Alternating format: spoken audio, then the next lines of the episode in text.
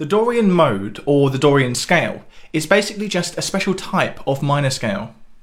Dorian is exactly the same as the natural minor scale, otherwise known as Aeolian, but Dorian's sixth degree is raised.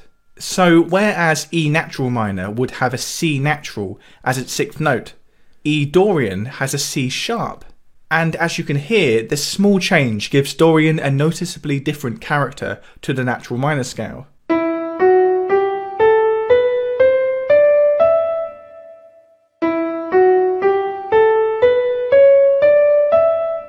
Dorian sounds brighter, more mystical and uplifting. A textbook example of Dorian is the intro to Riders on the Storm by The Doors. The iconic descending keyboard line is literally just working its way down the E Dorian scale.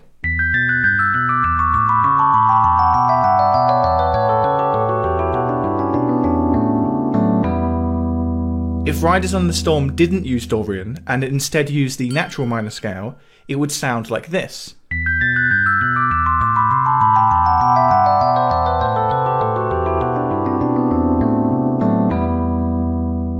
To me, that sounded far more serious and mournful, whereas Dorian sounded whimsical and intriguing.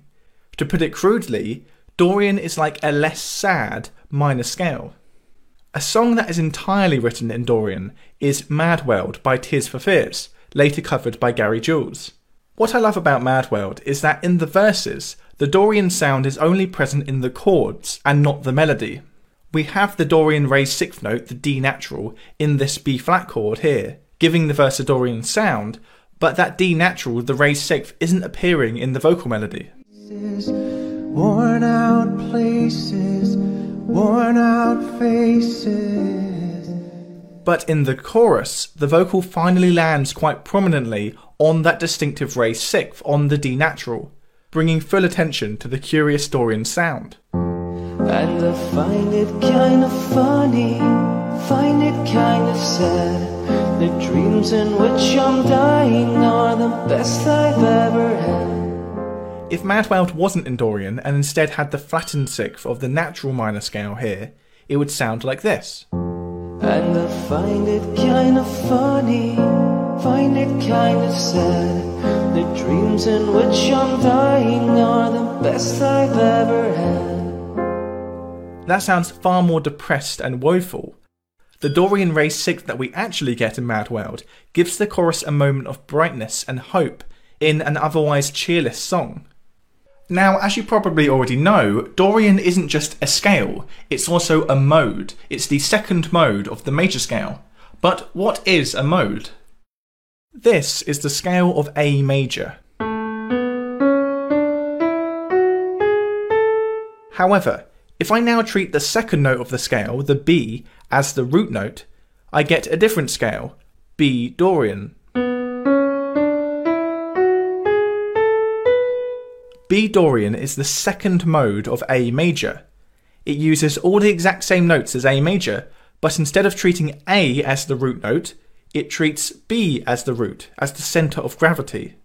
A major is the parent scale to B Dorian. They are related, but far from the same thing. Now, I think a common point of confusion with modes is that even though they're derived from a major scale, they're related to a major scale, you won't really be using them alongside that major scale. For example, B Dorian is derived from A major, but you'd rarely be using B Dorian with A major. You're more likely to use B Dorian with B major or B minor. B Dorian is a B scale, not an A scale, even though its notes are derived from A major. When Dorian is used in a melody, it lends an ethereal, intriguing quality to a song.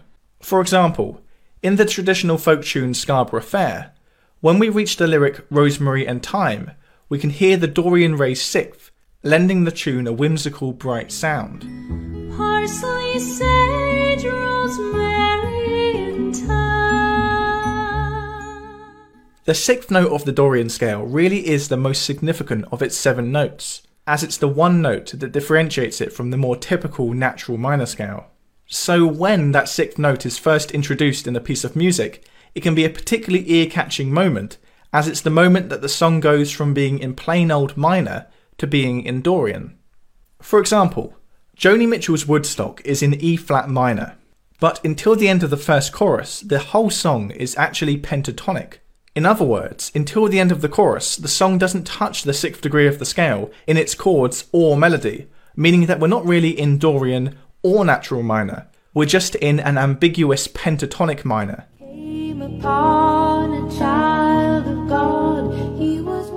It's not until the end of the chorus that Joni's vocal finally lands on the Dorian sixth, this C natural, introducing the Dorian flavour to the song for the first time.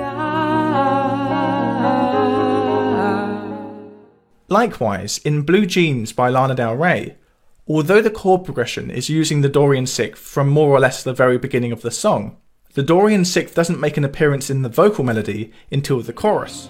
I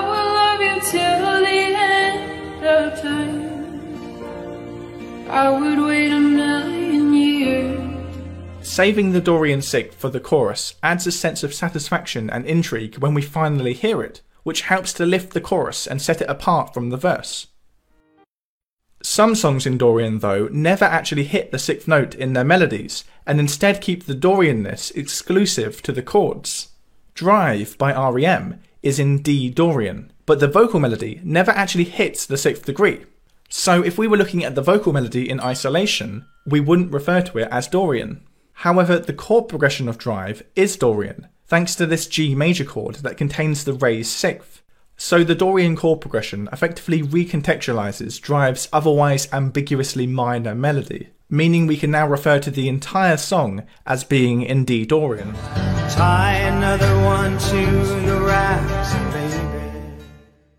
if you've always been interested in learning to play the piano, then you can get started right now with Skoov. Skoov is an interactive app that listens to you as you play and features a wide range of classic songs that you can learn. Use the link in the description to start your free trial today. A style of music where you'll often find Dorian is funk music. In fact, I would say that the Dorian mode is probably more common in funk than the natural minor scale is. Funk songs will actually often feature the exact same Dorian chord progression, a move from the minor 1 chord to the major 4 chord. This chord progression, which I call the Dorian vamp, captures the essence of Dorian in just two chords. The minor 1 chord acts to set us in a minor key, and then the major 4 chord introduces Dorian's signature raised sixth note.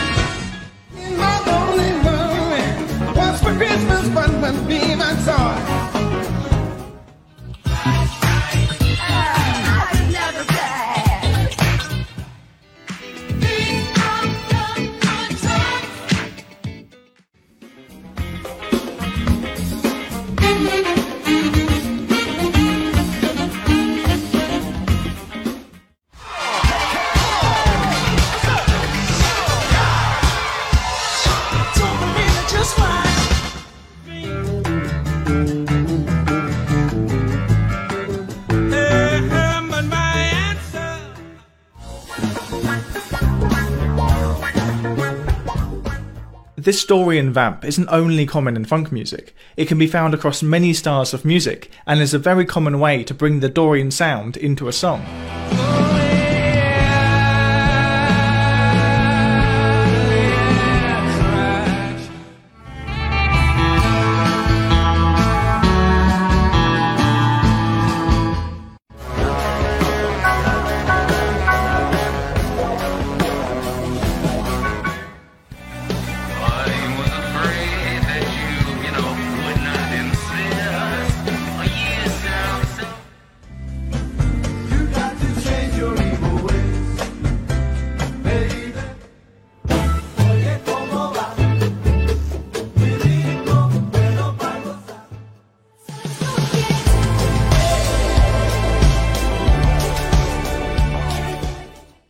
Of course, this chord progression isn't the only way to give a song that Dorian sound. For example, instead of using the major version of the 4 chord alongside the minor tonic chord, we could instead use a minor chord built on the second degree of the scale. This chord also features Dorian's distinctive raised sixth. It's the raised sixth that makes it a minor chord, rather than the diminished chord that we would get if we were in natural minor.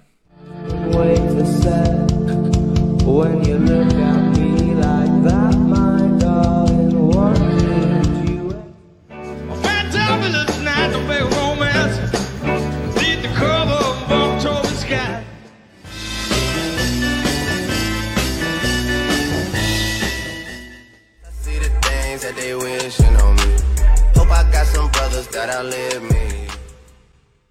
A great way to bring out the character of Dorian is to directly contrast it with the natural minor, otherwise known as the Aeolian mode.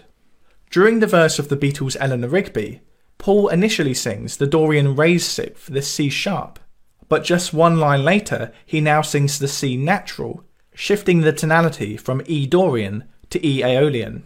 Up the rice in the church where a wedding is being. Lives in a dream. This use of both the bright Dorian and the darker Aeolian sound in the same line contributes to Eleanor Rigby's unsettled, eerie mood.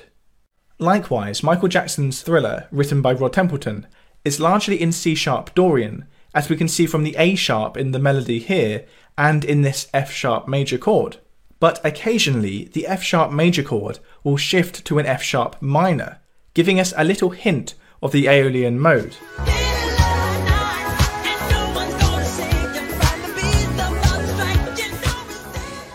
Briefly switching away from Dorian to Aeolian and then back again brings out the brightness of Dorian and the bleakness of Aeolian. A band that are seemingly very fond of Dorian is Pink Floyd. The minor 1 to major 4 Dorian vamp that we were discussing earlier makes an appearance in many Floyd songs, often being vamped for minutes on end.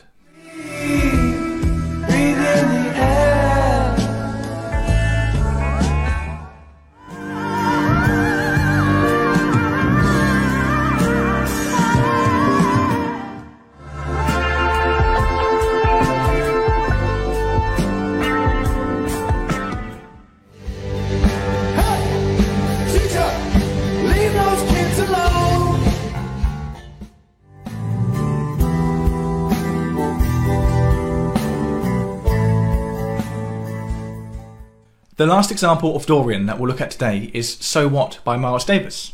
So What is probably the most famous example of a style of jazz called modal jazz. In modal jazz, rather than the compositions being based on chord progressions, the music instead basically just hangs around on tonal centres, whilst the soloists explore different modes on top.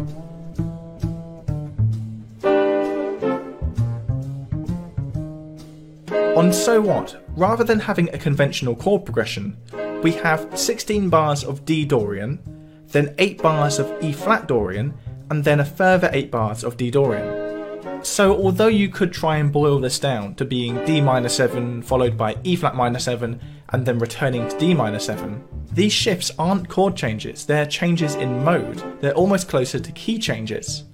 During these sections, we'll explore the scale of D Dorian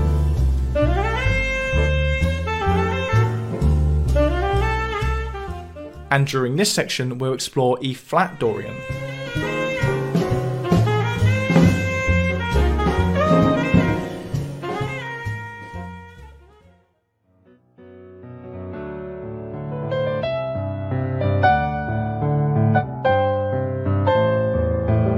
I'll leave you today with this piece that I wrote in A Dorian.